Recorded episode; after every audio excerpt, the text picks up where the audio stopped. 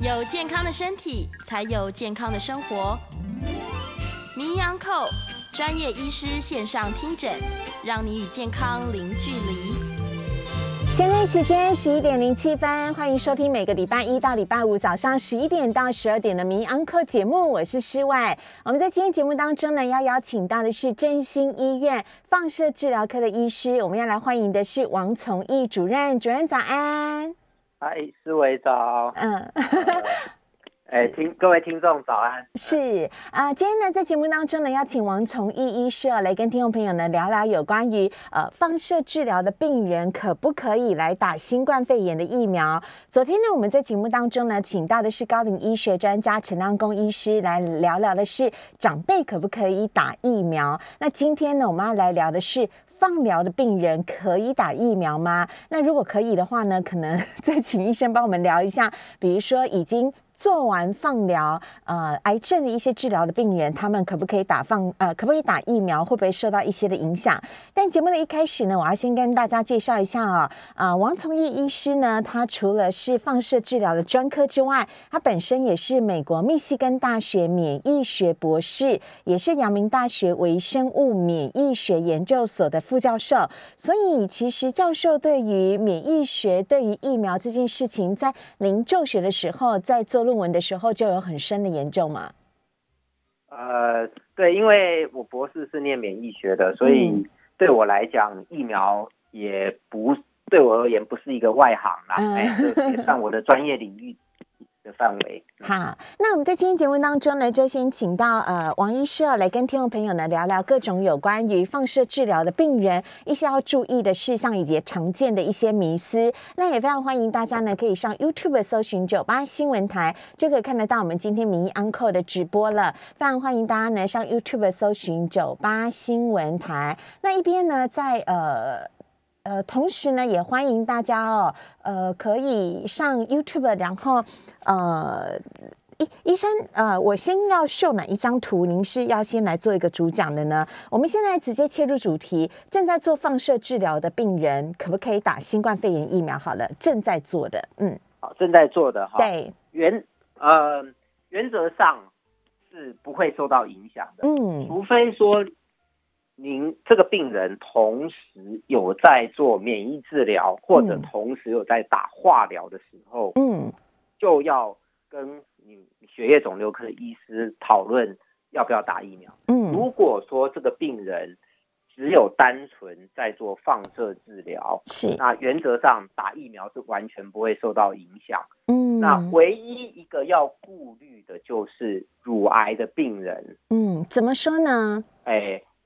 或我们，我想我们先放第一张那个图片，有一个手臂跟乳房的这张图片。好，因为我们都晓得，我们现在打疫苗通常都是打在手臂上。嗯，那我们要晓得说，我们这打了疫苗下去之后，我们的身体如何针对这个疫苗产生免疫反应？嗯，那我们这个疫苗打进手臂后。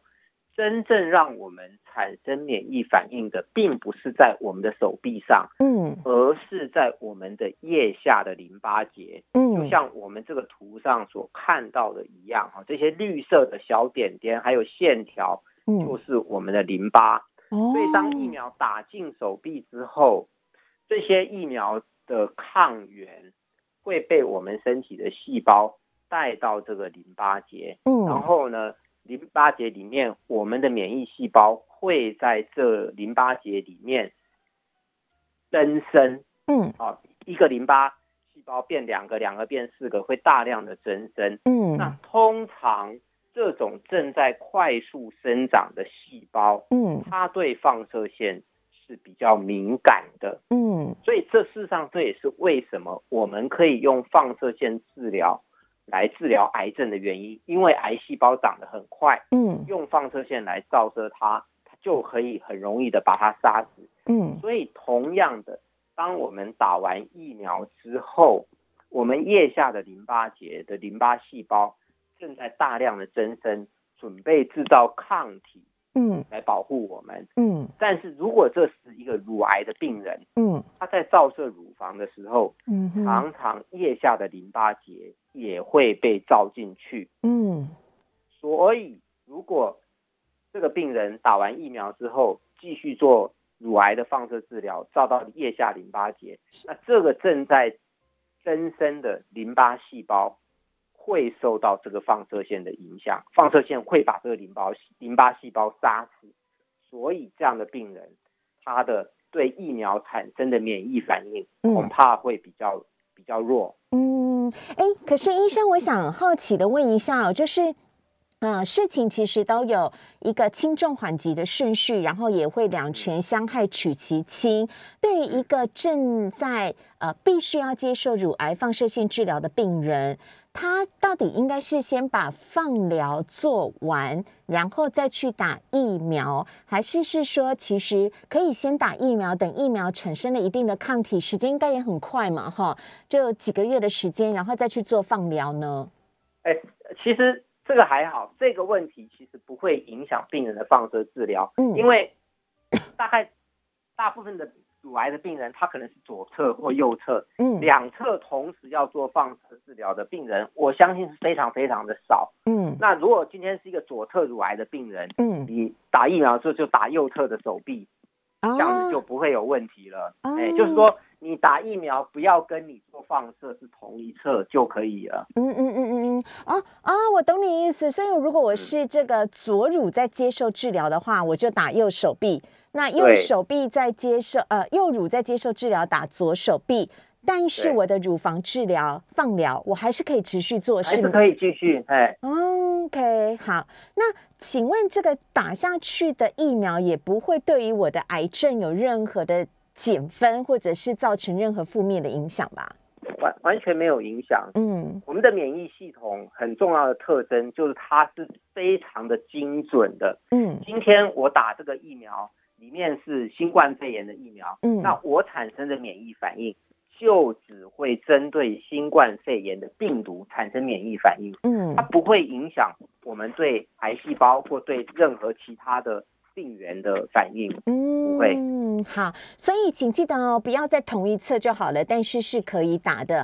哎，那请问一下医生呢？因为之前我也曾经访问过妇产科医师，有一些人正在接受荷尔蒙疗法，于是就有妇产科医师建议他说：“那你要打 A Z 疫苗的时候，要先缓一缓。”这件事情您怎么看呢？呃，会有这样的想法，是因为。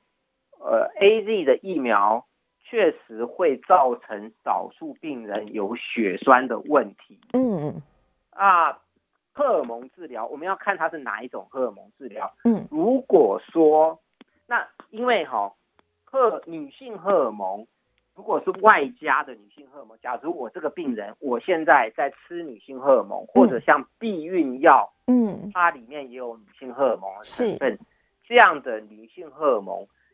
理论上是会增加血栓的风险的，嗯，所以 A Z 疫苗跟外加的女性荷尔蒙都有可能会增加血栓的风险，所以有人认为说，当在用荷尔蒙治疗的病人，呃，最好避免用 A Z 的疫苗，或者把荷尔蒙停一段时间，嗯。不过我们一般讲的荷尔蒙治疗有两种，一种是。病人女性荷尔蒙不够，我外加给他；另外一种是，我希望让病人体内不要有女性荷尔蒙。嗯，所以另外一个女性荷尔蒙治疗是阻断掉病人体内的女性荷尔蒙。嗯嗯，所以像乳癌的病人，嗯，大部分乳癌病人的荷尔蒙治疗，嗯，给的药都是是。减少病人体内的女性荷尔蒙是，所以如果是这种情况，打这个疫苗是不会有增加血栓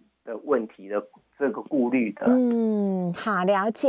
哎，那医生，我们刚刚讲到的是乳癌的患者，所以其他的癌症呢？比如说，呃，蛮多的癌症也是需要放疗的协助啊，比如说像呃鼻咽癌啊，或者是我们讲到的呃呃。肝肝癌或者是其他的这些脑癌的部分，那医生这一些的癌症，总观来讲是可以打疫苗的吗？对，就是只要说你的放射治疗没有照到你打疫苗内侧的腋下淋巴结，嗯，就不会有问题。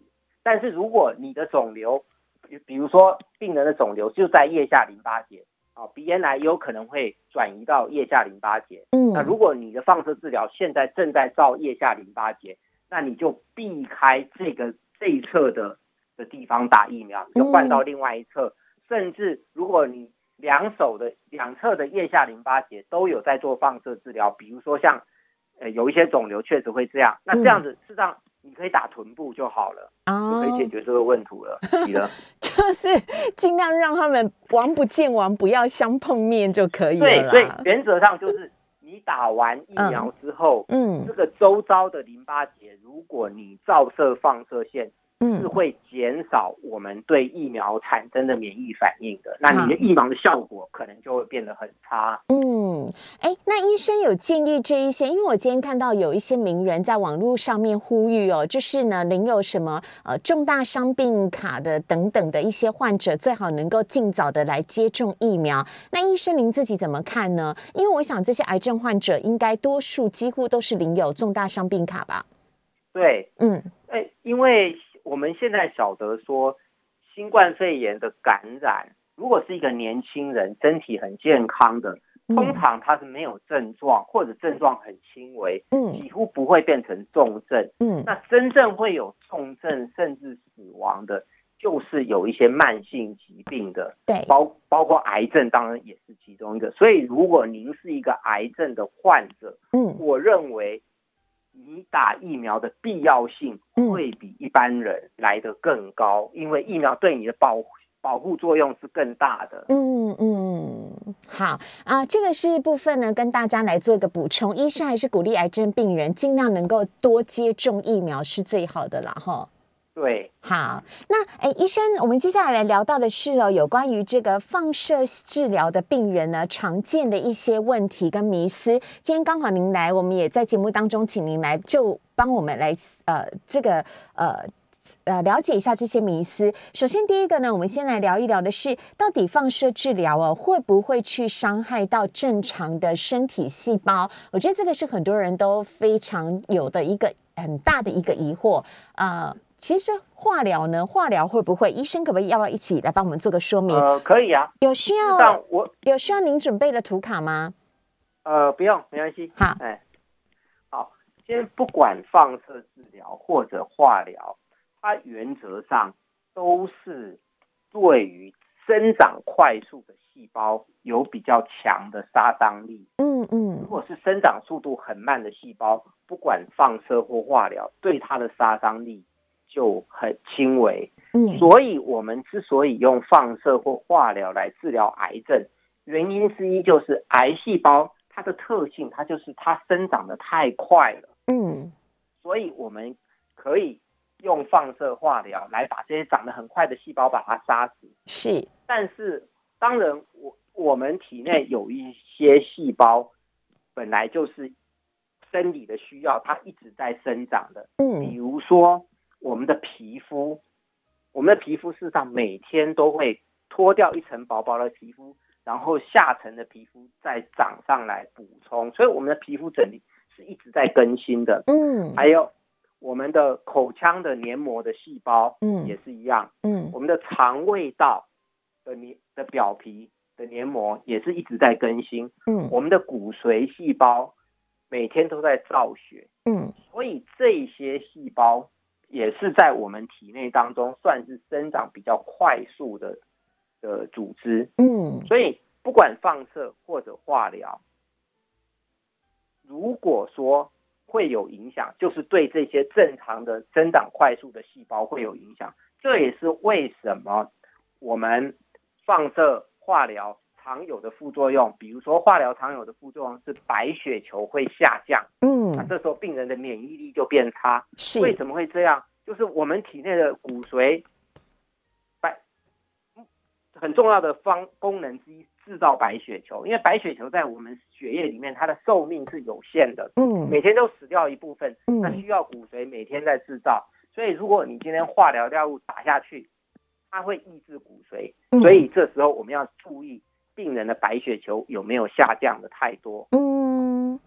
可是你刚刚讲的这个是化疗的部分，对不对？那放疗呢？放疗，比如说，如果今天是一个口腔癌的病人，嗯，他是做放射线治疗的时候，很常见的副作用就是他的口腔的黏膜会破，然后病人嘴巴就会很痛。嗯，这个这个原因就是因为放我们口腔的黏膜细胞也是生长的很快的，嗯，所以呢，照射之后，它的口腔黏膜细胞也会受到破坏，嗯，所以就造成口黏膜会有伤口，会疼痛，嗯，所以确实放射线治疗或化疗。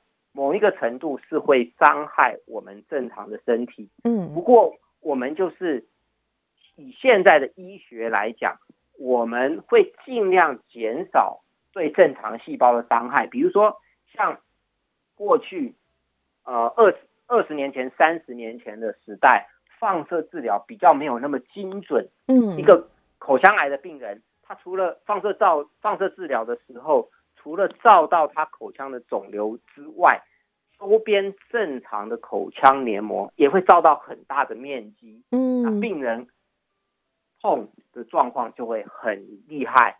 那这几年有越来机器越来越进步，嗯，放射线的打击是更加的精准，所以相对的来讲，对口腔黏膜伤害就会比以前小得多。嗯嗯嗯。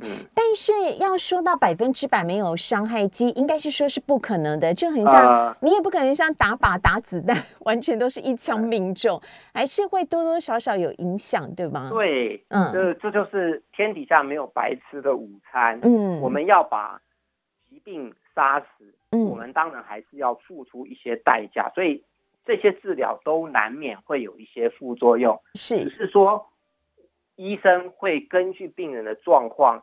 尽可能的选择治疗的方副作用最小的治疗方式。嗯，哎，那呃，在看板上面呢，我们还可以看得到呢，就是呃，王医师呢也帮听众朋友问说，那我们刚刚讲到白血球会减少，那会掉头发吗？头发其实也是快速新陈代谢的。你看你每个每每个月头发在长的速度，你就知道头发其实是生长速度算蛮快的。所以像我有朋友去做那个。化疗啊，也是就掉头发，而且因为你真的碰到化疗的病人，你才发现吓一跳。你以为想说，哎，这个化疗掉头发应该就是呃一把一把这样子掉下来，对不对？没有哎，他真的很像，他说很像狗啃的。哎，这病人讲的，他说对，就是秃。左秃一块，右秃一块，而且是很不平均那样子，然后也长短不一的掉头发，所以其实很不好整理。那难怪很多化疗病人最后就直接选择我，我整个头发剃光了，还比较好看一点点。所以现在掉头发这件事情，还常常是放疗或化疗常见的吗？啊，好，我想因为掉头发外对病人的外观、心理上都会有很大的影响，所以我们可以。呃，稍微仔细的来讨论一下这个问题。嗯，我想可以分成化疗跟放疗两个分开来讲。好，化疗因为它是一个全身性的治疗，我今天药物打到身血液里面，它就随着血液全身跑，所以化疗的药物是全身都会影响到。嗯，啊，所以但是呢，化疗的药物并不是每一种药物都会造成掉头发的副作用。嗯，啊，比如说。比较常见会掉头发的，像乳癌的病人，他如果有打小红梅这种化疗的药物，嗯，他就很容易掉头发，嗯。但是呢，像比如说，呃，口腔癌的病人，他如果打呃白金类的化疗药物，他的掉头发的副作用其实就蛮轻微的，嗯。所以。化疗原则上有可能会掉头发，但是要看用的是什么样的药物，并不是所有的药物都会掉头发。所以有很多病人一听到说医生建议他做化疗，他就吓坏了，就说不行，我没有头发，我我活不下去了。嗯，其实我会建议病人先跟您的医师讨论一下是要用什么药。其实并不是所有的药物都会造成掉头发。嗯，好。对，我想这是化疗的部分。嗯，那放射的部分有一点跟化疗很不一样。我们刚刚讲化疗是一个全身性的治疗，药物打下去全身都会影响。是，放射不一样，放射是一个局部的治疗。嗯嗯。今天我放射照哪里，只有照到的地方会引起副作用。嗯，没有照到的地方，它几乎是不会有造成副作用的。嗯，所以。今天如果放是一个脑癌的病人，嗯，我放射线照他的头部，有照到地方的头发，当然会掉，嗯，啊，而且但是事实上，像很多比如说脑癌的病人，他的他的肿瘤可能长在左侧的脑脑脑子的左侧，那我照的时候就只照左侧的脑，所以他可能头发就是掉一半而已，右侧的头发就不见得会掉，嗯，啊，而且放射所不管放射或化疗造成的掉头发，呃，通常都是暂时性的，就是说你头发掉了，过个几个月之后，慢慢的会再长回来。所以这是一个很大的重点，它不是一个永久性的伤害。永久的，对它原则上是都会再长回来的。甚至我有遇过几个病人，嗯，他原来。本来已经满头白发了，嗯，他做完放射化疗之后头发掉了，嗯，过几个月后病人回来，哎，怎么头发变黑了？他说他没有，不是去染头发，新长出来头发就是变得比较黑。是，当然不是每个病人都会这样，但是确实也有看过这样的病人。好，好，那刚刚讲到说放射治疗，假如这个病人他是乳癌的病人，他是口腔癌的病人。他照射是照乳房、照口腔，根本没有照到头的话，嗯，他就完全不会有掉头发的问题。但是会有另外一个问题，就是呃，我刚刚找到网络上面的图片呢，请问现在做放疗还会造成乳房的皮肤有像这样子的一个烧焦的反应吗？看起来就真的有点像不小心呃，在厨房啊油烟烫到那样子，有点 get pit 有没有？就是就是结痂这样子的感觉。这个是不是可以请医师来跟我们大家讲一下？当然，如果是暂时性的，我想就就可以放心一点。好，哎。我们刚刚有讲过，说放射线治疗对我们正常的组织会产生伤害的，就是生长比较快速的。嗯，那我们的皮肤事实上每天都在更新。嗯，所以也就是说，我们的皮肤的细胞也是每天都不停的在生长。嗯，所以原则上，皮肤也是对放射线治疗比较容易产生副作用的一个器官。嗯，啊，所以呢，原则上。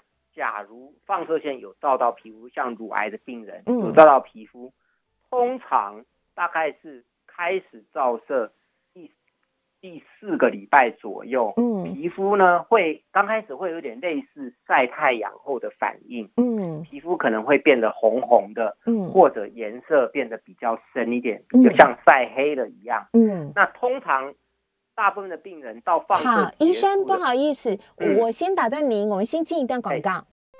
现在时间十一点三十一分，欢迎回到名央科的节目现场，我是施外。我们在今天节目当中呢，邀请到的是振兴医院呃放射肿瘤科呃放呃。放射治疗科的医师，我们要欢迎的是王从义主任啊。主任呢，在今天节目当中呢，告诉我们听啊，听众朋友，放射治疗的病人是可以打新冠肺炎疫苗的哦。但是要提醒你了，如果你是乳癌正在接受放疗的病人的话呢，哎，如果你治疗左侧乳房，那麻烦你打右侧的手臂；治疗右侧乳房，打这个左侧手臂，就是不要打同一边，就不会有问题了。因为呢，在我们乳房上面呢，有这些密密麻麻的淋巴腺呢。我们要让我们的抗体能够有效的产生是最重要的。那至于其他的癌症病人的话，医生说，呃，其实都还是可以跟主治医师来做个讨论，但原则上基本上应该都是可以来打疫苗的。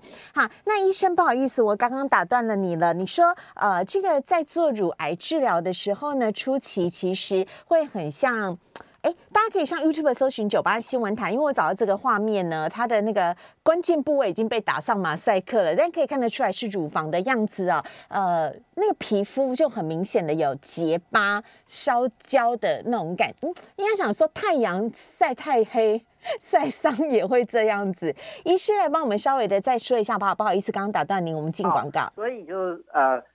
在乳癌的病人在做放射治疗的时候，我们现在多半都是做全乳房的照射，所以皮肤整个都会照进去，乳房的皮肤。嗯，好，那所以通常到了开始照射一个月之后，嗯，皮肤就会有类似晒太阳之后的反应，嗯，可能是有变一有一点点红，或者是稍微的黑一点，嗯，好，那原则上大概。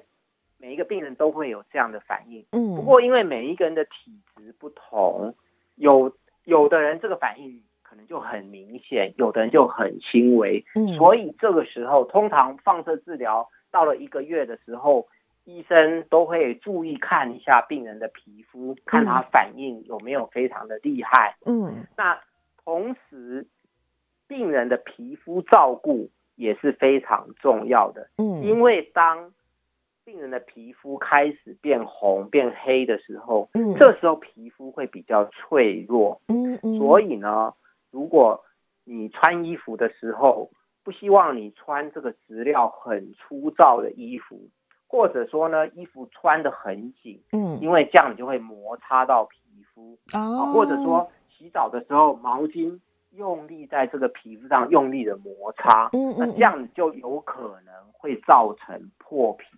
那如果破皮，当然处理起来就会比较麻烦。嗯，不过就我们现在的临床的经验来讲，大概百分之八九十的病，九十 percent 的病人，嗯。好好的照顾皮肤，它都不会有破皮的问题。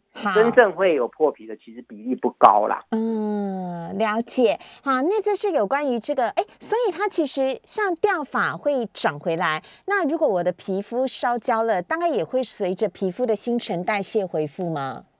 对，嗯，就就像我们去去海边，皮肤晒黑了，嗯，过几个月不晒，它慢慢就会白回来。脱皮后也会回来。对，一样。嗯，乳癌的病人放射治疗完之后，大概一两个月，嗯，也是会有一点点脱皮，嗯，这些比较黑的皮肤，它就会慢慢会掉下来，嗯，然后新长出来的皮肤颜色就会越来越淡，嗯，所以原则上，只要皮肤没有破皮，嗯，你放射治疗完之后，嗯，过个几个月，你的皮肤的颜色会跟正常是完全一样，事实上是看不出来的，嗯，但是如果你在治疗期间有去抓到它，把皮肤磨破了，嗯，皮肤有伤口的时候，嗯，那当然就有可能会留下疤痕。了解，所以不要让它有伤口，它原则上是会完全恢复的。好，那因为时间关系呢，我们今天列了很多的迷思啊，我赶快从呃几个大家最常见的迷思来请教一下医师。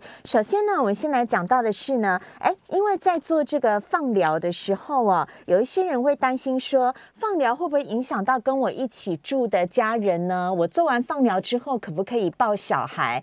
这个我觉得乳癌的患者身上我比较少看到，但是我比较常看到的，其实反而是。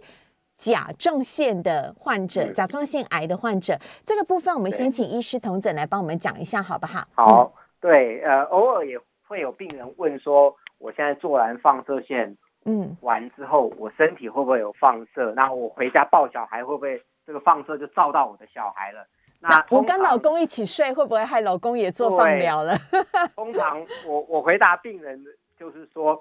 假如你照完之后，嗯，你身体会有放射线，那我现在就不敢坐在你面前跟你讲话了，我可能要跑跑远一点才敢跟你讲话。哎妈，对呢，哈。对，所以原则上，放射线只有当病人进到那个治疗的房间，我们工作人员把这个房间整个都关起来，用铜墙铁壁封起来，然后把机器打开的时候，嗯，三分钟、五分钟的时间，那个时候会有放射线，只要机器一关掉。病人身上是完全不会残留放射线的。哎，这个道理是不是像我们去照 X 光一样？X 光我们一样啊。X 光我们在照的时候也没有任何人在里面，只有我们自己啊。对，因为他把机器打开的时候，那一瞬间有有放射线，所以那时候里面不能有其他人。对。但是照完你出来，病人身上是不会有任何放射线的。嗯，所以不过这个是指放我们的一般的放射线治疗。嗯，那刚刚。主持人确实是内行的，有提到说甲状腺癌的病人，对。这个状况可能就不太一样。嗯，因为多半的甲状腺癌，他做的放射治疗不是一般的体外放射治疗，嗯，它是呃服用带有放射线的碘一三一，吃进身体里的吃下去，或者打到身体里面，所以这个这个碘。带有辐射线，嗯，然后呢，它就会随着血液跑到有甲状腺肿瘤的地方，嗯，会待在那里，嗯，从里面去造这个癌细胞，嗯，所以也就是说，这种病人体内会带有碘一三一的辐射，嗯，所以通常要几天的时间才会把它代谢掉，嗯，所以我们通如果是甲状腺癌的病人。那这个治疗呢是在核子医学科做的，嗯，所以如果甲状腺癌的病人有去核子医学科，不管做检查或者治疗，嗯，可能您都要问一下核子医学科的医师，嗯，我大概是今天下午就可以接触小孩的呢，还是明天还是后天？这要看你他给你用的量有多少。哦，哎，我怎么听说有一些是在居家做，而且必须要隔离，有独立的卫浴跟房间，然后三餐也是送餐到门口，哎，对，就是我刚讲甲状腺癌，如果他是用碘一三一治疗，嗯，那几天内这个病人身上都带着碘一三一的辐射线，对，那那这个这个碘一三一它怎么样排到排到？从我们身体排出去，嗯，通常就是从小便里面排出去，所以这个病人通常他胃浴就要分开来，嗯啊啊，当然那几天就尽量减少跟尤其是小孩子的接触，嗯，不过是不是王医师也可以放心，是做完点一三一的治疗一阵子几天之后到了安全期，还是就可以跟正常的跟家人小朋友来互动了？对。快的快的一天，慢的两三天，这个碘一三一就从身体里面全部排掉了。嗯，我我之前有一个同事是接受甲状腺癌的治疗，我认识他的时候，他刚做完没多久，但我们都就一起在同一个办公室里面，很多人其实也都是很 OK，没有任何问题的。所以回家抱小孩当然也可以啊，对不对？那如果其他不是用碘一三一，不是做甲状腺癌治疗的病人，其他放疗的病人更没有问题了吗？医师？对。如果是体外的放射治疗，嗯，这个照完之后，病人完全不会有放射线，嗯，哎，所以不用担心，嗯，只有甲状腺癌用碘一三一治疗，嗯，哦，或者是的病人会体内会残留放射线，可能两三天的时间，嗯，好，那呃，医生，这个做完放射线治疗的部位哦，皮肤可不可以碰水？可以擦一些药膏来减少皮肤的副作用吗？嗯哦，对啊，这个我我有过有一点惨痛的经验，就是我们通常哈跟病人要做放射治疗之前的时候，我们会先做定位。嗯，定位就是就是会，我们希望病人每天来治疗的时候，他躺的位置、躺的姿势是完全一样。嗯，他因为病人通常要做个好几个礼拜，但我们希望他每天来治疗的时候。躺的位置最好一分一毫都不差的，在同样的位置、同样的姿势。嗯，所以我们在定位的时候，会在病人身上用签字笔画一些线。嗯，然后呢，会贴个胶带。嗯，我们就目的就是第二天、第三天病人再来的时候，嗯，我们的用镭射光来对这个病人身上的线。嗯，这样才能够确保病人躺着的姿势是一样的。是。那所以我们其实会怕说。病人洗澡的时候，嗯，就看到哎身上有黑线，好难看哦，就用肥皂把它洗掉。该露露哎，就露掉去啊，露掉啊。第二天来，我们就就得一些事情都得再重来了。所以通，所以通常我们的工作人员会告诉病人说，嗯，呃，你回去这个地方划线的地方，嗯，不要去碰水，不要去。呃，用肥皂去抹它哈，但是呢，我我刚刚说有惨痛的经验，就是有时候这个沟通没有那么那么清楚的时候，嗯，有的病人他会以为说这个画了线以后回去就不能洗澡了，嗯，所以有有 我就碰过有一个病人，他说大热天他已经好几天没有洗澡了，是其实是可以洗澡的，只是说嗯不要特划线的地方。不要特意的用肥皂去洗它就可以了。好，所以啊，大家可以看得到 YouTube 上面呢，搜寻九八新闻台就可以看得到我们今天民意 Uncle 的直播了。我把几个这个放射线定位的那个图片找出来，让大家看一下。医生，您都是这样子的一个标记吗？也就是呃，用这个蓝色的线在身体上面大概画一个位置，那可以洗，但不要用力的去搓它，这样子才能够让每次来的位置都是精准的。对，通常我们就是用蓝色或黑色的签字笔画一个十字，嗯，啊，然后上面可能会再贴一个胶带，这样。对，好，所以，然后另外像这个是呃乳癌的病人，因为把它稍微的放大一点点，也是可以看得出来，很明显，画个十字蓝色，然后再贴上胶带，也是避免被洗掉了哈。嗯。所以不要 先不要涂皮肤保养品，之后之后可以的话，再再来涂一些皮肤保养品就可以了。啊，皮肤保养品哈，尤其是乳癌的病人，嗯，呃，有时候有些病人想说，我是不是涂一个什么芦荟再来做放射，这样子会不会对我的皮肤的保护比较好？可以吗？其实绝对不要，这是一个禁绝对的禁忌哈。为什么？我们在做我们在做放射治疗的时候，我们不希望病人的皮肤上面有一层厚厚的乳液啊，或者婴儿油啊之类的东西。嗯，对。芦荟都不要，嗯，因为如果涂了这个，这个可能有点复杂，这个是我们放射的呃剂量的分布的问题。就是说，如果你皮肤有一层厚厚的乳液，嗯，这个时候放射线对皮肤所释放出来的剂量，嗯，反而会更高，啊，所以事实上这个会增加皮肤的副作用。好，我们先稍微休息一下，进一段广告。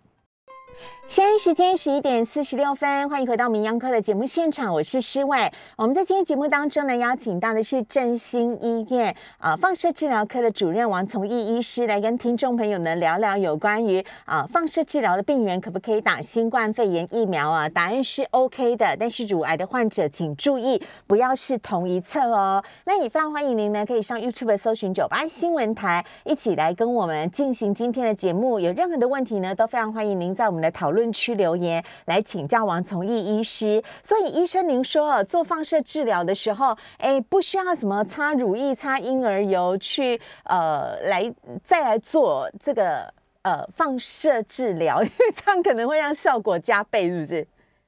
哎，副作用会加倍，所以嗯，不要在治疗前特意的皮肤上擦什么东西。嗯嗯。那如果说治疗一段时间之后，皮肤有变黑啦，或者快要破皮了，这个时候会建议要跟你的医师讨论一下，嗯，要不要呃擦什么东西，或者是治疗要先缓几天，这个可能就到时候再因情况而异。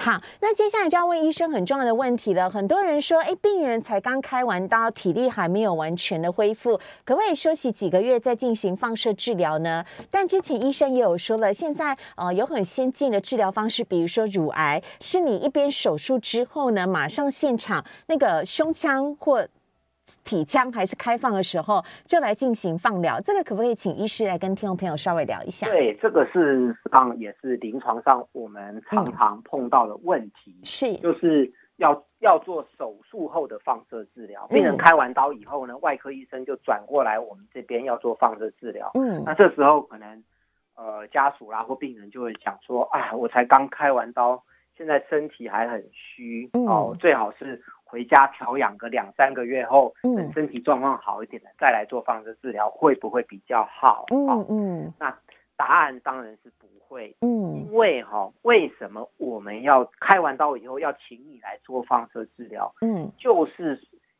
可能这个病情的关系，医生怀担心可能。开刀的时候，我眼睛看到到的肿瘤我都拿掉了，嗯，但是可能会有一些眼睛看不到的癌细胞还残存在病人的身体，嗯，所以这个时候才会需要做手术后的放射治疗，嗯，那各位可以想想看，假如现在病人身上还残存了一百个癌细胞，对，那病人休息了三个月后，这这一百个癌细胞通常哈，癌细胞的生长是蛮快的，它的。可能二十四小时，它一百个就变两百个，再过二十四小时，两百个就变四百个，再就变八百个了。那是倍数增长哎。对，所以原则上，我们手术后的放射治疗，原则上我们会希望说，在开完刀以后，大约六个星期以内，嗯，要开始放射治疗，因为你距离的时间拉的越长，嗯。体内病人体内的癌细胞可能就越来越多，你要把它完全杀干净，难度就会更高了。嗯嗯，所以其实可以紧接着做是比较好的，对不对？对，原则上我们只要等病人的伤口都愈合了，嗯，就可以开始做了。好，哎，医生呢，还有一个问题是，您也要来提醒大家的，做放疗啊，哎。我不晓得哎，是属于每天要到医院去的。我以为像洗肾患者一样，几天去一次，几天去一次就可以了。那如果是这样的话，每天都得要去，可不可以做一天休息一天，或者是休息一两个星期之后再继续嘞？嗯，呃，原则上是不不好不可以的哈，因为我们放病人为什么要每天来做放射治疗？嗯，因为哈，我们每天来的时候，我们给病人的放射线只。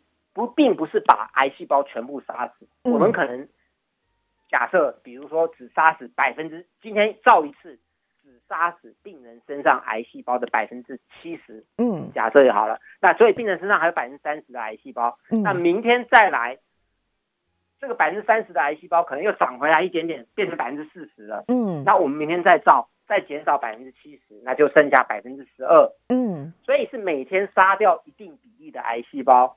那所以，如果病人中间有休息，嗯，休息的时间越长，嗯，你就是让这个癌细胞有时间再慢慢的长回来。啊，死灰复燃的概念。对，当然啦，啊，所以通常我会建议病人说，呃，如果你真的有很重要的事情要处理，嗯，那我们中间不得已中断个一天两天，嗯，那。问题还不会严很严重，是可以弥补的。嗯，但是如果你中断了一个礼拜、两个礼拜、三个礼拜，嗯，中断的时间越长，嗯，你治疗治愈的机会就会下降。嗯，哎，医师，我没有问过你这件事，哎，请问做放疗哦，会痛吗？会不会有那种？会不会有那种像是被被电击到那种，或者是？像被烧到的那种感觉，完全没有。我常跟病人讲说，假如我要骗你，我让你躺在里面，然后我跟你说我已经治疗完了，但是我们机器都没有开，嗯，其实病人也不会知道。哈，也就是说，我们在做放射线打到病人身上的时候，病人其实完全没有感觉的。真假的？跟去照 X 光是一样，完全没有感觉。你那你说连乳癌都是吗？对，在在治疗的时候是完全没有感觉。嗯，那那治疗完之后呢？开始刺痛是不是？哎，不会。治疗完后就是，假如说他皮肤有被照了几个礼拜之后，皮肤开始变红了，那可能就会觉得这边热热，就类似我们晒太阳晒伤了一样，就觉得这边热热的哦，这样子。那如果有破皮，当然就会痛。嗯，那另外哦，很多乳癌的病人，他做了几天的放射治疗之后，就跟我说：“哎，我的皮肤。”刺刺痛痛的，就摸一下就会很刺。嗯，这是不是放射的副作用？是吗？但是其实不是。通常我们在开完刀的时候，因为你开刀的时候，这个医生刀子划下去，一定会把很多表皮的神经把它切断。哦，所以。当你伤口在愈合的时候，这些被切断的神经，它会试着去再生。嗯，那通常刚长出来的神经就很敏感，嗯，它就会有刺痛的感觉。嗯，所以通常开完刀的病人，嗯，大概两三个月内，他的伤口的周围可能都会有一些刺痛的感觉。那这个是正常的生理反应，其实不用担心。而且会痛好啊，会痛代表你的神经在修复，是这个意思吗？没，没错，没错，嗯。哦，但是实际上做放疗，那个光在照下去，镭射在呃放射线、辐射线在照下去的时候，我其实身体不会觉得啊，我现在在被火烧或者是很痛这样。完全没有感觉哦，哎，完全没有感觉，所以那就很像照 X 光这样子，就进去，然后照一照，然后出来，哎，我化疗做完了这样子，呃，放疗做完了这样子，对，没错，没错。现在放疗已经这么轻松了，顶多会听到机器有声音啊，机器在转，但是病人的身体完全不会有任何感觉。哇，好，那每次放疗的时间大概需要多久呢？不一定，呃，大约。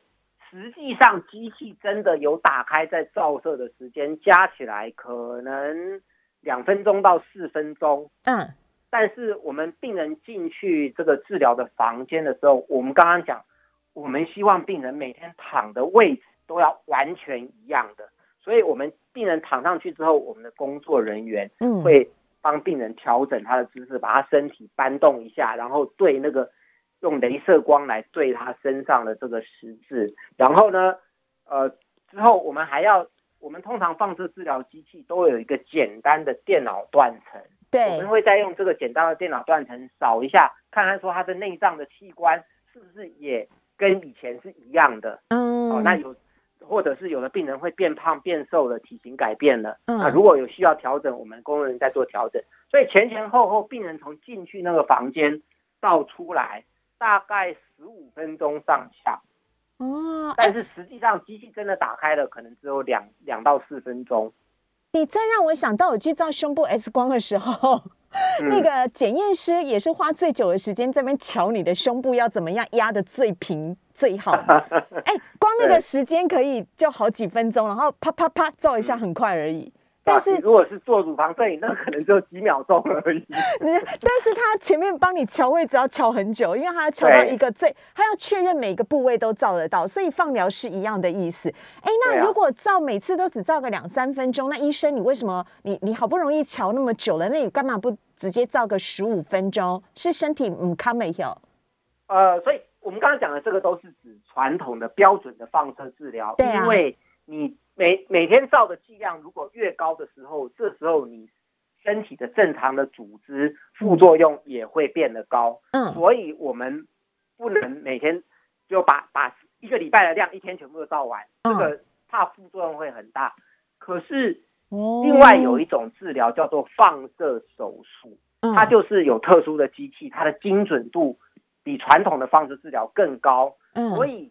现在我们如果可以做放射手术的地方，我们病人可以选择用放射手术。它就是我们刚刚讲，一般的放射治疗可能做个一个月甚至两个月，每天来。